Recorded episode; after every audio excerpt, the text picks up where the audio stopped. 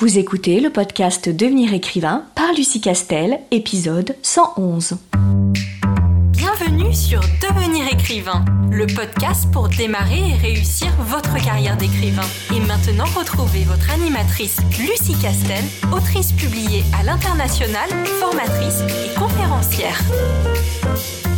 Bonjour, je suis ravie de te retrouver pour un tout nouvel épisode J'aimerais qu'on aborde les tropes les plus connus et les plus efficaces dans le grand genre, le très grand genre, le très historique genre du polar.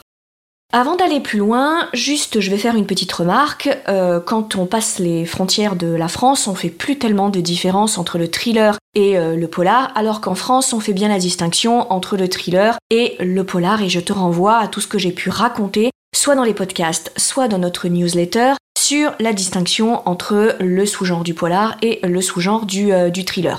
Moi, je vais aborder les deux un peu de façon globale parce que euh, si les deux sous-genres ont des distinctions spécifiques, ont des caractéristiques spécifiques, il y a des tropes qui sont euh, communs aux deux et euh, des tropes que l'on peut très facilement identifier du côté du thriller ou du côté du polar. Donc on va voir un petit peu les deux aujourd'hui. Alors avant d'entrer dans le vif du sujet, si tu n'as pas écouté les précédents podcasts qui abordent les thèmes des tropes pour le genre de la romance et le grand genre euh, de la fantaisie, je voudrais quand même apporter une brève définition sur ce que j'entends par trope.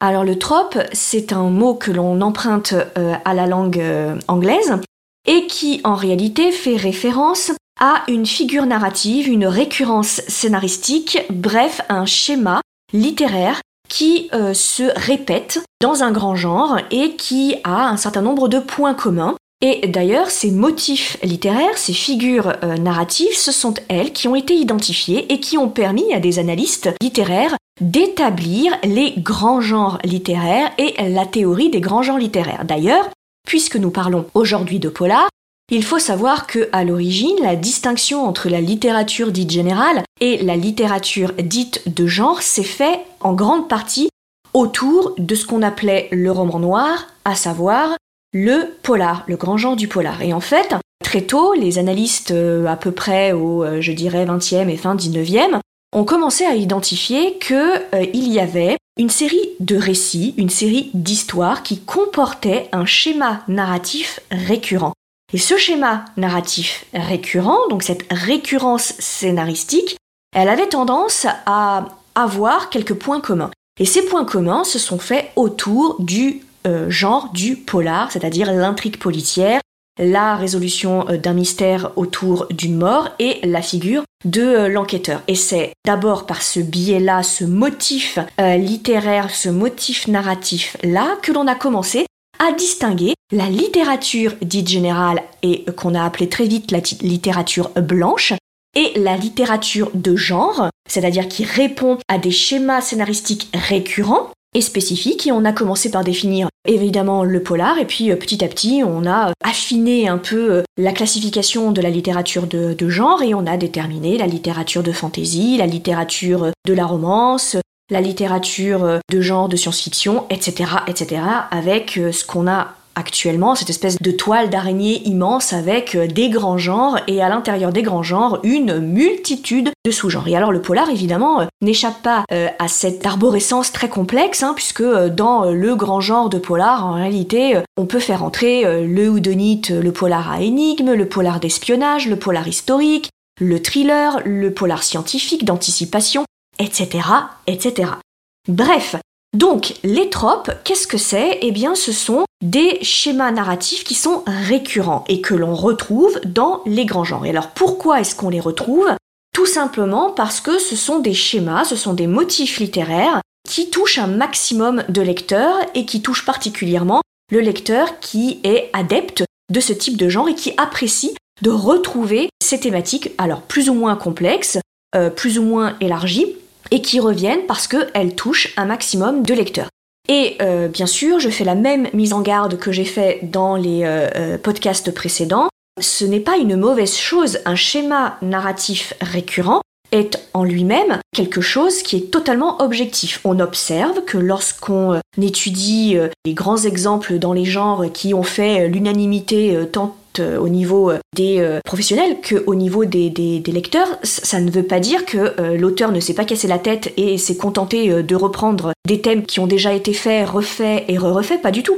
C'est juste que selon certains genres, et les genres se sont constitués autour de thématiques que les lecteurs apprécient. Et ils viennent chercher par la lecture de genre, ils viennent chercher plus particulièrement ce type de thème. S'ils n'appréciaient pas ce type de thème, ils iraient dans un autre genre, voire dans une littérature dite de non-genre, à savoir la littérature généraliste. Donc tout ça pour dire qu'il faut faire la différence entre, dans le langage commun, ce qu'on dit de façon très péjorative sur le cliché, qui est une répétition euh, si systématique que finalement l'information que l'on répète finit par perdre complètement son sens et devient euh, littéralement creuse, et le trope, c'est-à-dire le schéma narratif, le motif narratif qui se reproduit parce que les thématiques conviennent particulièrement à un type de, euh, de genre. Et encore une fois, ce qui fait l'originalité d'une histoire, c'est pas tant ses thèmes, parce que depuis que l'être humain écrit et depuis que l'être humain lit à peu près tous les thèmes, tous les grands principes, tous les grands messages littéraires ont, déjà été passés, ce qui fera l'originalité d'une histoire, c'est évidemment la sensibilité et le talent de chaque auteur de construire des personnages, de construire les interactions des personnages euh, entre eux-mêmes, évidemment, et puis euh, le contexte, la mythologie, la plume, l'atmosphère, et ça, évidemment, c'est propre à chaque auteur et c'est propre à chaque roman.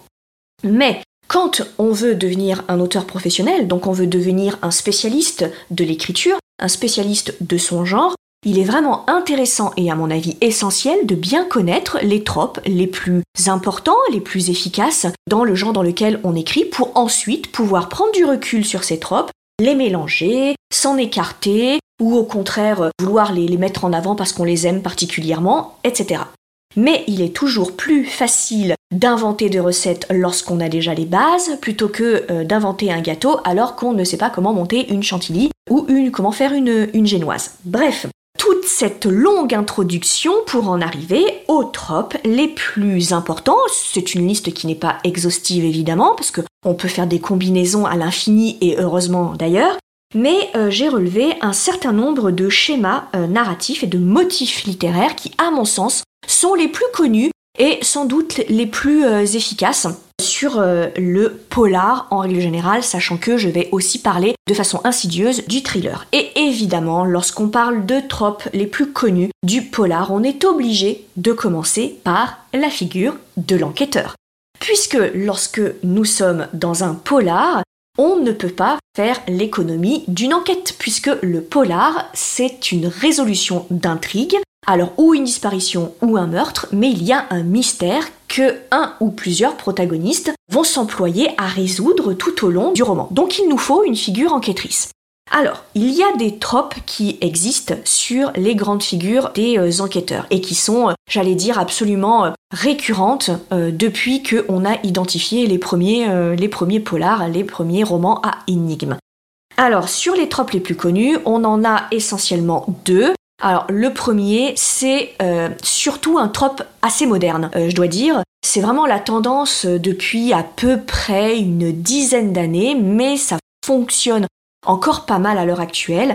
C'est la figure de l'enquêteur au bout du rouleau. Et là, on est vraiment sur un enquêteur qui, lorsque l'histoire démarre, est un enquêteur alors souvent un peu borderline, c'est-à-dire s'il n'est pas alcoolique, euh, il est en voie de l'être, s'il n'est pas drogué, euh, il a tendance à exagérer un peu la consommation de certains euh, produits de stupéfiants. C'est généralement quelqu'un qui a d'importants problèmes relationnels.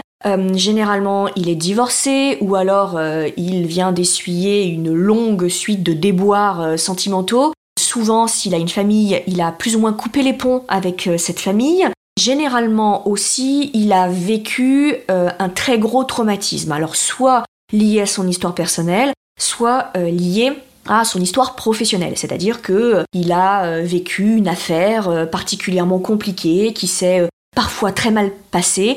Et du coup, lorsqu'on prend le début de l'histoire, c'est un enquêteur qui est au bout du rouleau et sur lequel on ne parierait pas sur l'efficacité professionnelle parce qu'il est tellement au bout du rouleau qu'on se dit qu'il n'y arrivera jamais et que, euh, compte tenu euh, de l'importance du mystère, la complexité du, du, mystère. On voit pas trop comment est-ce que quelqu'un qui est à ce point au bout du rouleau, en tout cas au début, va s'y prendre. Et L'idée de ce type de trope, évidemment, c'est que l'enquêteur se sert de cette ultime enquête ou de cette nouvelle enquête comme un tremplin vers sa rédemption. Alors soit il renoue ensuite avec sa famille, avec son ex-femme, avec son ex-petite amie, ou il renoue avec ses capacités professionnelles et ses capacités intellectuelles, et c'est une façon pour lui de se racheter vis-à-vis de sa hiérarchie ou de ses collègues, puisque bien entendu, il va réussir à découvrir le fin mot euh, du mystère et soit arrêter euh, l'antagoniste, soit euh, en tout cas le mettre en défaut ou se sacrifier pour que l'antagoniste évidemment soit arrêté.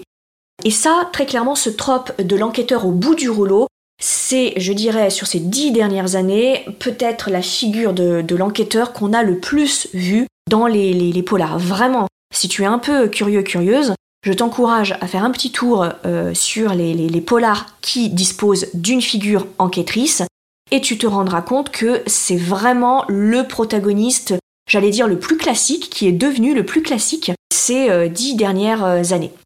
Alors, très clairement, moi, ça me, je suis pas du tout euh, acheteuse de ça.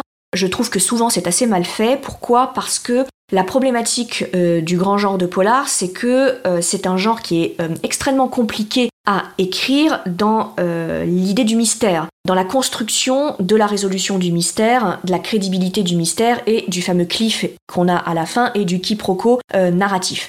Du coup, souvent, lorsque on est euh, face à un polar, euh, les personnages sont assez régulièrement, si ce n'est bâclés, au moins souvent caricaturés euh, et simplifiés à l'extrême. Et souvent, je trouve que la problématique de l'enquêteur, c'est qu'on est sur du gros gros cliché, mais dans son acception assez péjorative. C'est-à-dire que on est vraiment sur du gros trait de caractère de personnage fait de façon un peu gras, et euh, on est face à des, euh, personnages souvent très caricaturaux, et c'est un petit peu dommage. Donc, J'attire ton attention sur le fait que euh, si tu utilises ce trope qui fonctionne très bien et, dont c'est, on est en plein dans ce phénomène de mode, donc ça fonctionne très bien, mais vraiment, je t'encourage à être dans la nuance et vraiment dans la, construction de ton personnage grâce à ta fiche de personnage. Et d'ailleurs, je t'encourage à télécharger celle de l'ICAR si ce n'est pas encore fait en adhérant à notre newsletter, hein, donc sur le site licar.fr. L-I-C-A-R-E-S.fr, hein, où en plus tu reçois des conseils euh, en plus du podcast euh, toutes les fins de semaine. Bref, vraiment, je t'encourage à appliquer la technique hein, de la vraisemblance du personnage, la fameuse technique du oui mais dont j'ai déjà parlé hein, dans des précédents euh, podcasts pour nuancer cette figure de l'enquêteur. Alors, on a les deux extrêmes, c'est-à-dire que euh, tu as ce trope de l'enquêteur euh, au bout du rouleau, euh, et là, celui qui me vient en, tête, alors ce n'est pas un livre, mais pour que ça parle à tout le monde, je te renvoie au Die Hard avec Bruce Willis, et où plus, les épisodes avancent, et plus on est face typiquement à ce type d'enquêteur qui est à chaque fois au début de l'épisode au bout du rouleau, il est dans un état lamentable, il s'est encore disputé et séparé de sa femme, il voit à peine ses enfants, et arrivé à la fin de l'enquête, à la fin du, du, film, il y a un mieux euh, évidemment dans sa vie, soit vis-à-vis euh, de sa vie privée, soit vis-à-vis de ses collègues de travail ou euh, de ses, de ses enfants. Alors, dans un autre genre, on a un autre trope typique et plutôt classique sur les enquêteurs, c'est l'enquêteur de génie. Alors là, on est vraiment, ça va être facile, tu vas voir tout de suite à quoi je fais référence. Je te renvoie évidemment à des grands enquêteurs du type Hercule Poirot, du type euh, Sherlock Holmes évidemment, euh, du type Miss Parple, mais pas que, hein. il y a des auteurs, euh, je pense notamment à Preston and Child, qui utilisent cette figure de, l'enquêteur de génie. Et alors ce qui caractérise ce type d'enquêteur, c'est que il a une intelligence bien supérieure euh, aux, autres, hein, à la moyenne, et bien supérieure évidemment au lecteur, parce que la jouissance du lecteur qui euh, arrive à la solution euh, de, ce, type de polar à énigme, c'est de se rendre compte que il avait tous les indices à sa disposition, mais que lui, disposant d'une intelligence tout à fait raisonnable, et donc pas d'une intelligence supérieure, il n'était pas en capacité de faire le lien entre les indices et d'avoir évidemment la solution finale et le schéma et la vision d'ensemble de l'intrigue et qui lui fait évidemment comprendre les tenants et les aboutissants euh, de, de, l'intrigue. Mais évidemment, l'enquêteur qui encore une fois est un enquêteur de génie, lui, il donne sa solution et là, il explique au lecteur, bah tu vois, toi tu avais tous les indices mais tu ne savais pas comment les emboîter. Mais moi qui dispose d'une intelligence supérieure, je peux les emboîter et à la fin je te donne la solution bien entendu. Souvent, ce type euh, de, d'enquêteurs de, génie ont des, difficultés relationnelles aussi, c'est-à-dire que leur génie est euh, quelque chose de très enfermant, voire euh, d'une, d'une certaine façon est une malédiction parce qu'ils réfléchissent de façon tellement singulière, ils réfléchissent de façon tellement différente du commun des mortels qu'il leur est très compliqué de nouer des liens d'égal à égal avec d'autres personnes parce que euh, leur cerveau fonctionne bien plus vite et surtout euh, très différemment de euh, leurs acolytes. Et souvent, ce sont des, personnes qui sont très isolées ou qui sont dans leur monde avec leur vocabulaire et, qui évoluent difficilement dans un contexte social ou dans un contexte mondain. Et là, je te renvoie évidemment à Sherlock Holmes, typiquement, mais même à Hercule Poirot d'une certaine façon, dont on sent bien qu'il a du respect pour quelques personnes autour de lui, mais pas de là à les faire entrer dans son, son intimité.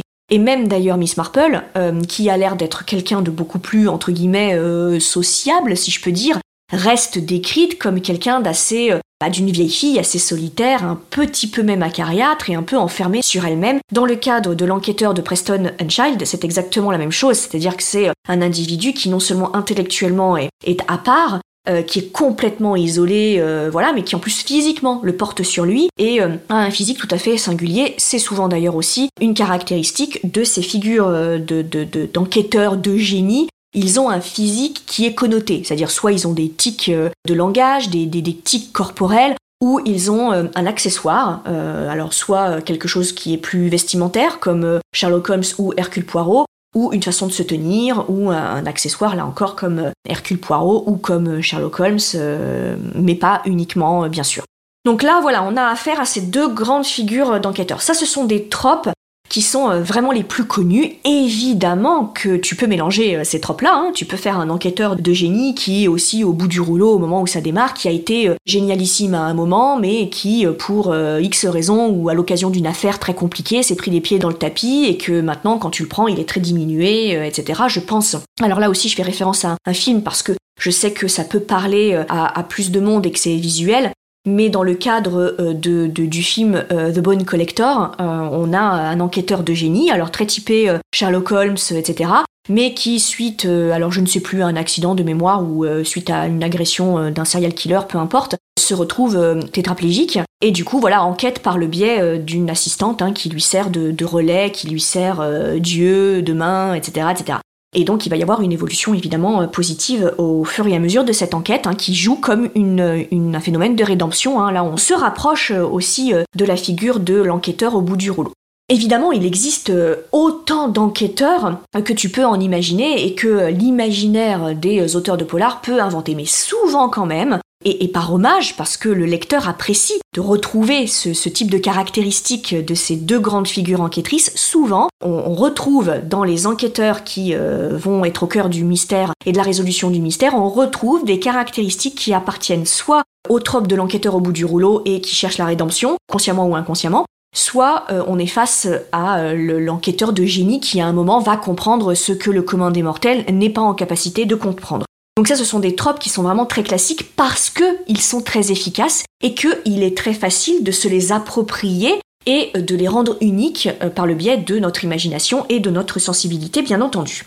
Autre trope qui est euh, très très souvent utilisé dans le polar, c'est le fameux meurtre ritualisé.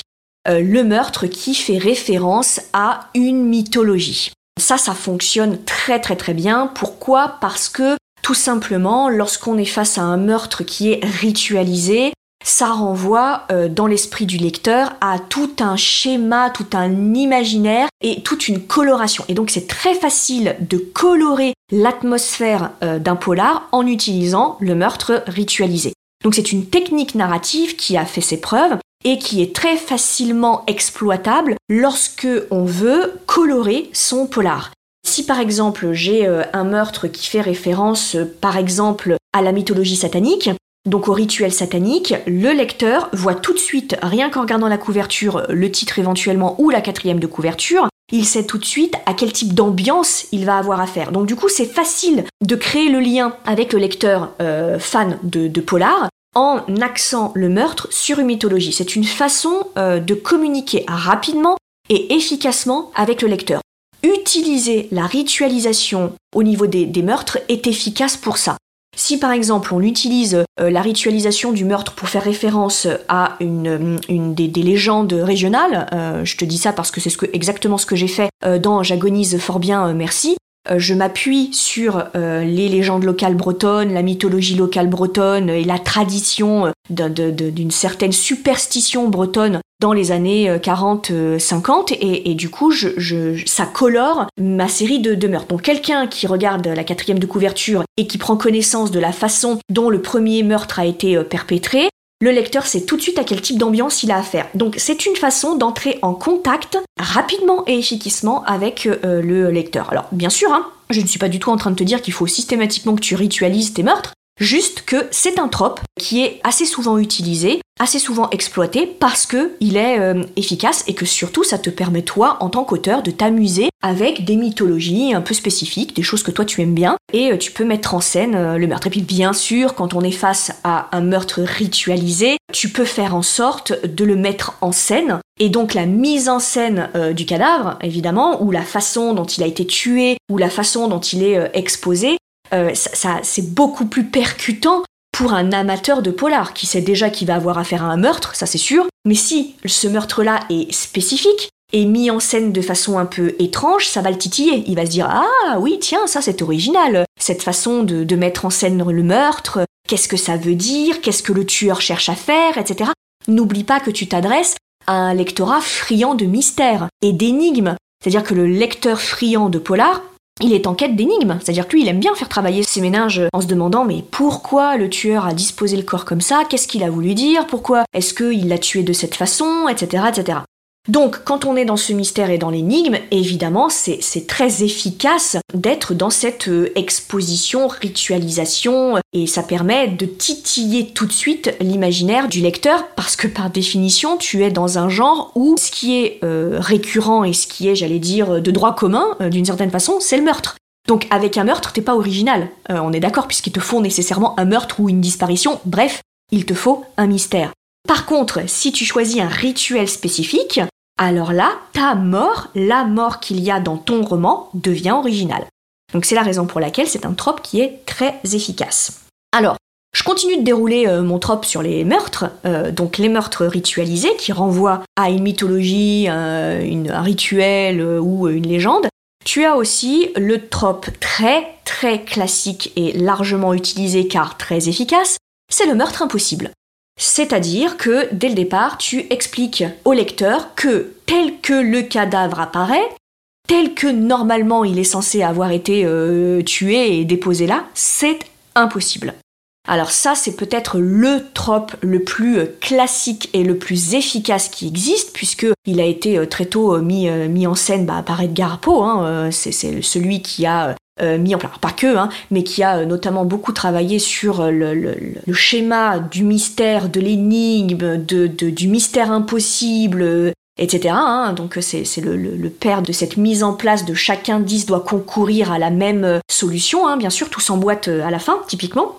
Donc c'est quelque chose qui est relativement connu de, des lecteurs. Et pourquoi est-ce que c'est un trope qui est à ce point classique euh, récurrent et efficace bah Parce qu'encore une fois, lorsque tu écris dans le grand genre du polar, tu t'adresses à un lectorat qui cherche l'énigme et qui a l'habitude des énigmes, parce que le lectorat de genre est, est, un lecteur qui lit énormément dans ce genre. Donc il a une grande culture de ce genre-là. Donc lui, il faut lui donner des énigmes dignes de ce nom. C'est-à-dire que si tu donnes un polar à lire à quelqu'un qui n'en a jamais lu et qui par exemple est simplement fan de fantasy ou de SF, alors à ce moment-là, lui, il verra pas tous ces, tous ces tropes et il sera peut-être moins exigeant dans, la, difficulté de l'énigme. Mais, mais quand tu t'adresses à un lecteur de genre, c'est quelqu'un qui a l'habitude des énigmes. Donc du coup, il faut lui en donner, entre guillemets, pour son, pour son argent. Et donc si dès le départ, tu lui fais comprendre que tel que tu décris le premier meurtre ou le premier mystère, ça ne peut pas se passer de cette façon, c'est totalement impossible, tu vas évidemment exciter son imagination de lecteur d'énigmes. Si dès le départ ça paraît ultra simple, c'est un meurtre très basique, il va falloir que tu compenses par une intrigue, par une ambiance, une atmosphère ou des personnages qui sont très denses et, qui sont très épais pour que du coup le lecteur de polar apprécie ton roman. Parce que avant toute chose, le lecteur de polar, il vient chercher une énigme. il vient chercher euh, l'épaisseur, la densité et la complexité d'une énigme. C'est ça le lectorat du polar évidemment. Donc typiquement, le meurtre impossible, c'est quelque chose qui fonctionne et qui fonctionnera toujours. Alors bien entendu, hein, euh, ce que je te dis a l'air d'une simplicité euh, enfantine, mais en réalité pas du tout, parce que pour lui faire croire que c'est réellement impossible, pour lui faire euh, croire à cette illusion, comme d'habitude, c'est extrêmement compliqué. C'est-à-dire que derrière, il faut que tu aies une intrigue qui tienne la route, évidemment parce que le, lecteur de polar, euh, c'est un œil de lynx.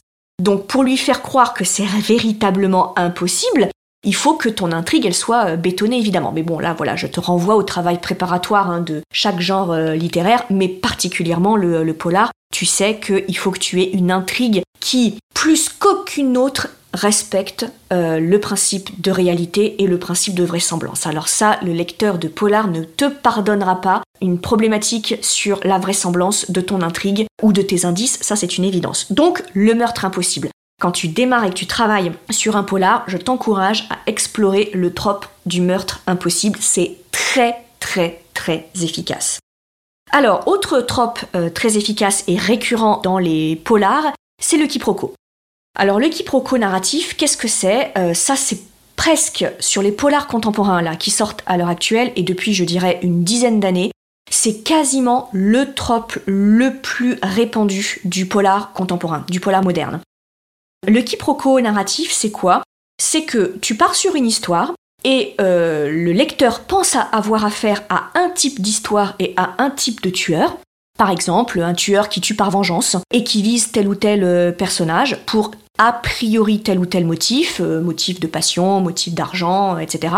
Et au bout d'un moment, en règle générale, la révélation de ce quiproquo narratif intervient dans le dernier tiers du roman, voire le dernier quart, en fait, il faut que tu fasses comprendre au lecteur que l'histoire à laquelle il pensait avoir affaire, et, un type de tueur et un type de mystère, en réalité, c'est pas du tout ça.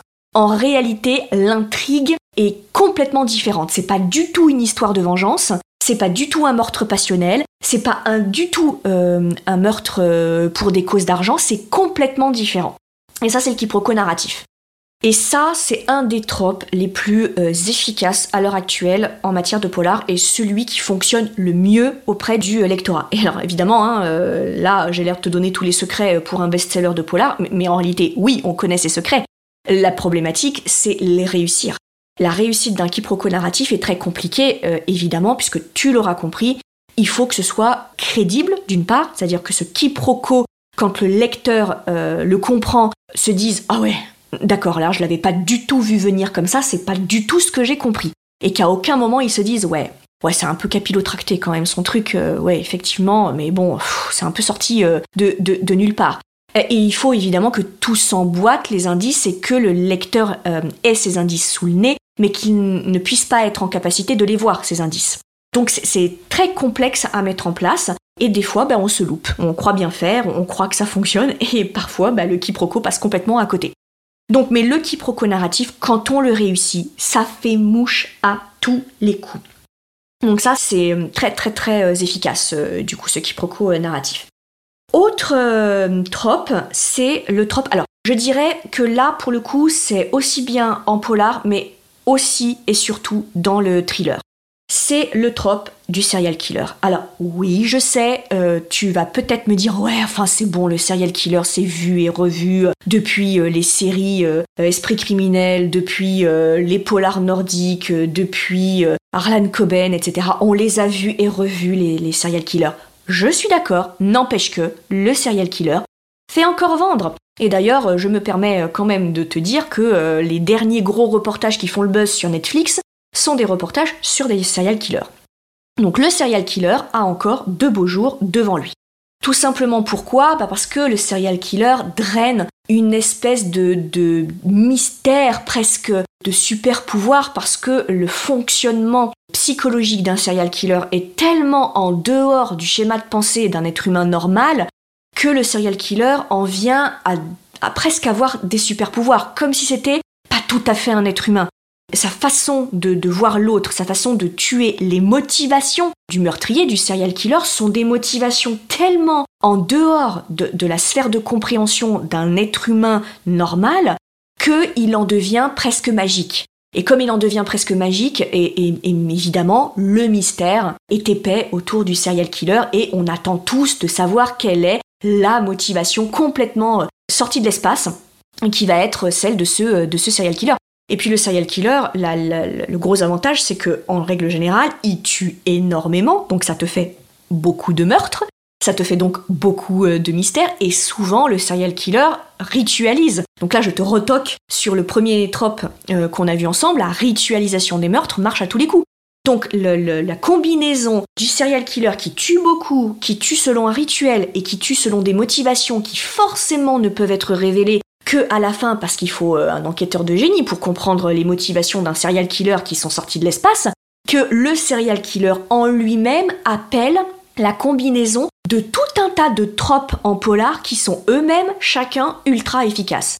Donc c'est la raison pour laquelle le trope du serial killer fonctionne à tous les coups et aura encore de très beaux jours devant lui. Alors là aussi, hein, j'attire ton attention sur le fait que euh, les tropes, hein, ce sont des armes redoutables, mais à manier avec précaution et surtout à manier en pleine conscience. C'est-à-dire que le serial killer qui tue parce que, qui est serial killer parce que euh, et euh, qui s'en prend aux femmes ou aux enfants parce que, bon, ça, ça va 5 minutes, mais maintenant il va falloir creuser un petit peu, il va falloir que ce soit un, peu plus subtil que simplement je suis un serial killer qui a été maltraité par sa mère étant petit.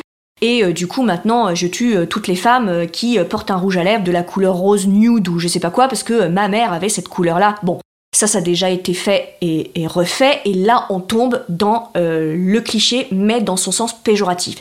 C'est-à-dire que c'est fait sans aucun sens derrière. C'est fait sans aucun relief. C'est juste actionné comme un, comme un gadget narratif, et je te l'ai déjà dit, le lecteur, il le voit, le gadget narratif.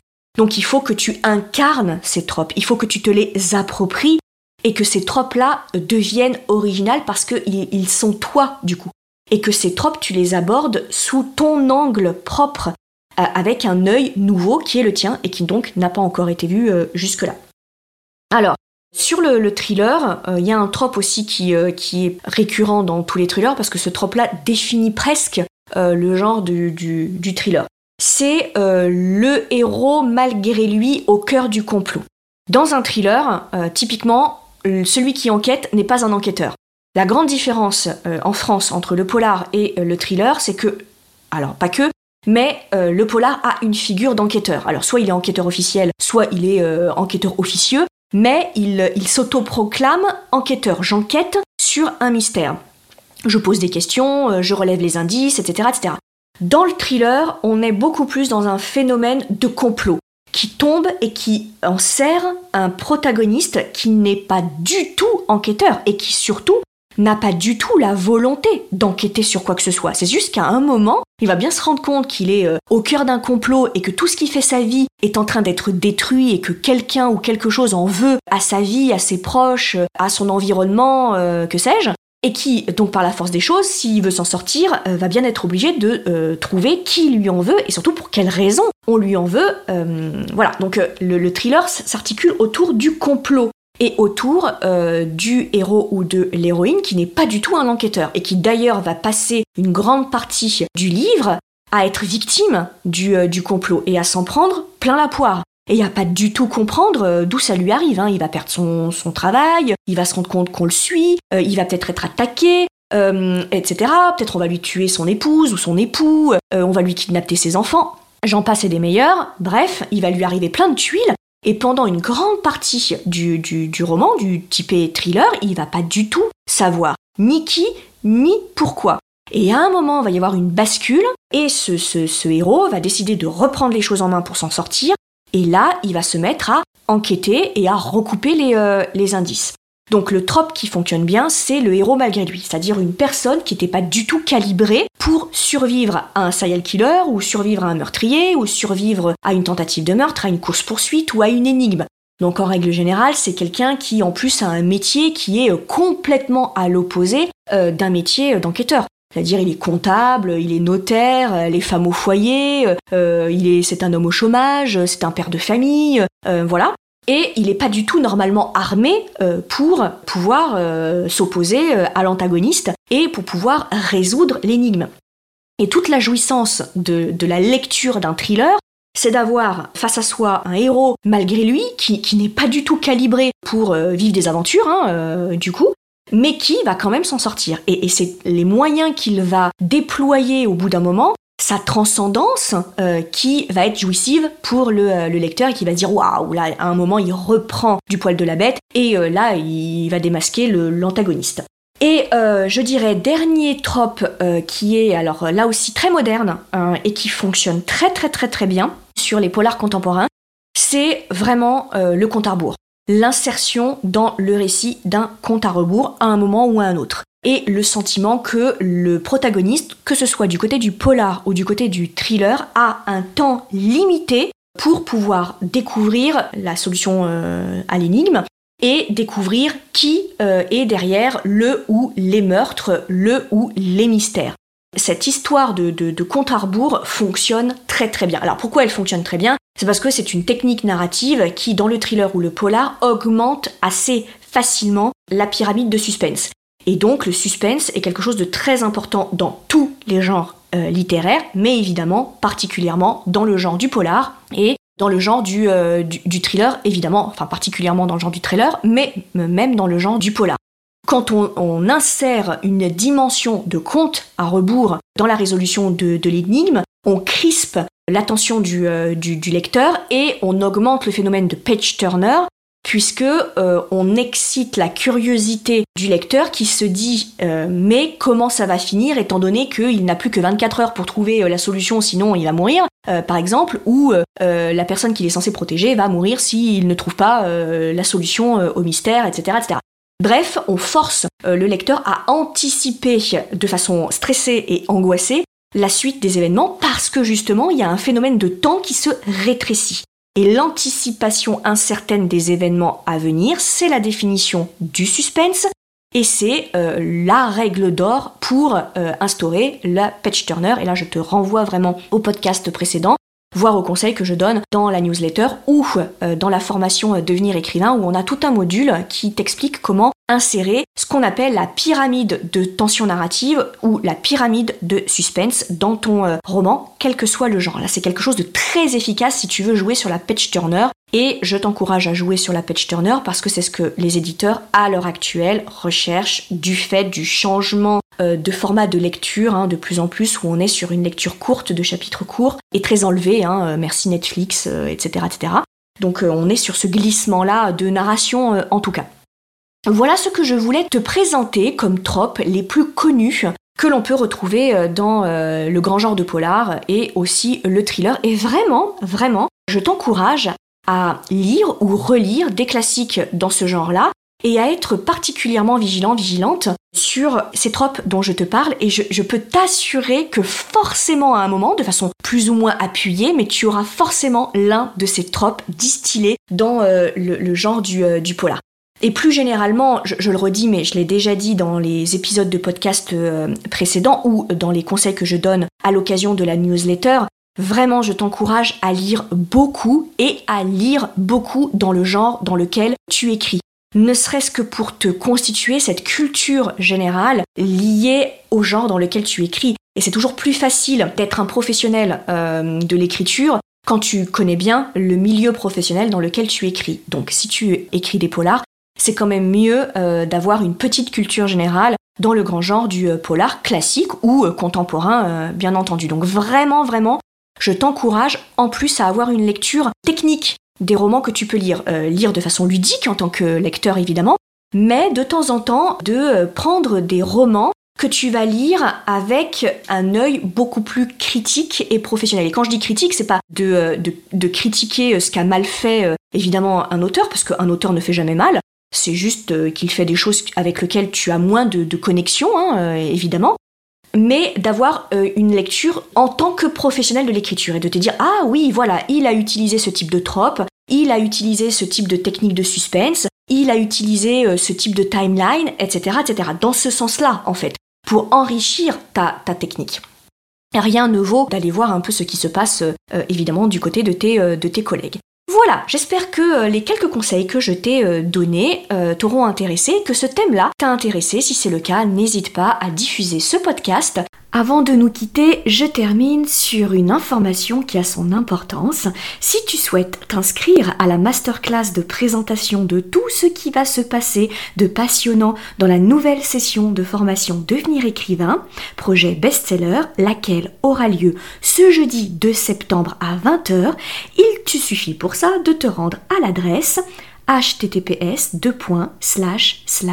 licar l i c a r e s.fr slash écrivain écrivain au singulier. Et il te suffit donc de t'inscrire sur cette page. La masterclass n'engage à rien, elle est totalement gratuite, je réponds à toutes les questions et surtout on passe un très bon moment de partage entre collègues auteurs. Donc si ça te dit, je te dis moi à très vite. Si tu veux écrire un roman qui aura les qualités recherchées par les éditeurs et par les lecteurs, tu dois rejoindre Devenir écrivain projet best-seller. C'est la formation à distance la plus complète et la plus personnalisée pour t'aider à aller au bout de ton projet de roman. Rejoins sans plus tarder mon équipe de professionnels du monde du livre et moi-même sur licar.fr, l i c a r e s.fr Beaucoup de nos anciens élèves sont en train de réaliser leur rêve de professionnalisation et de publication. Il n'y a aucune raison pour que ça ne t'arrive pas à toi.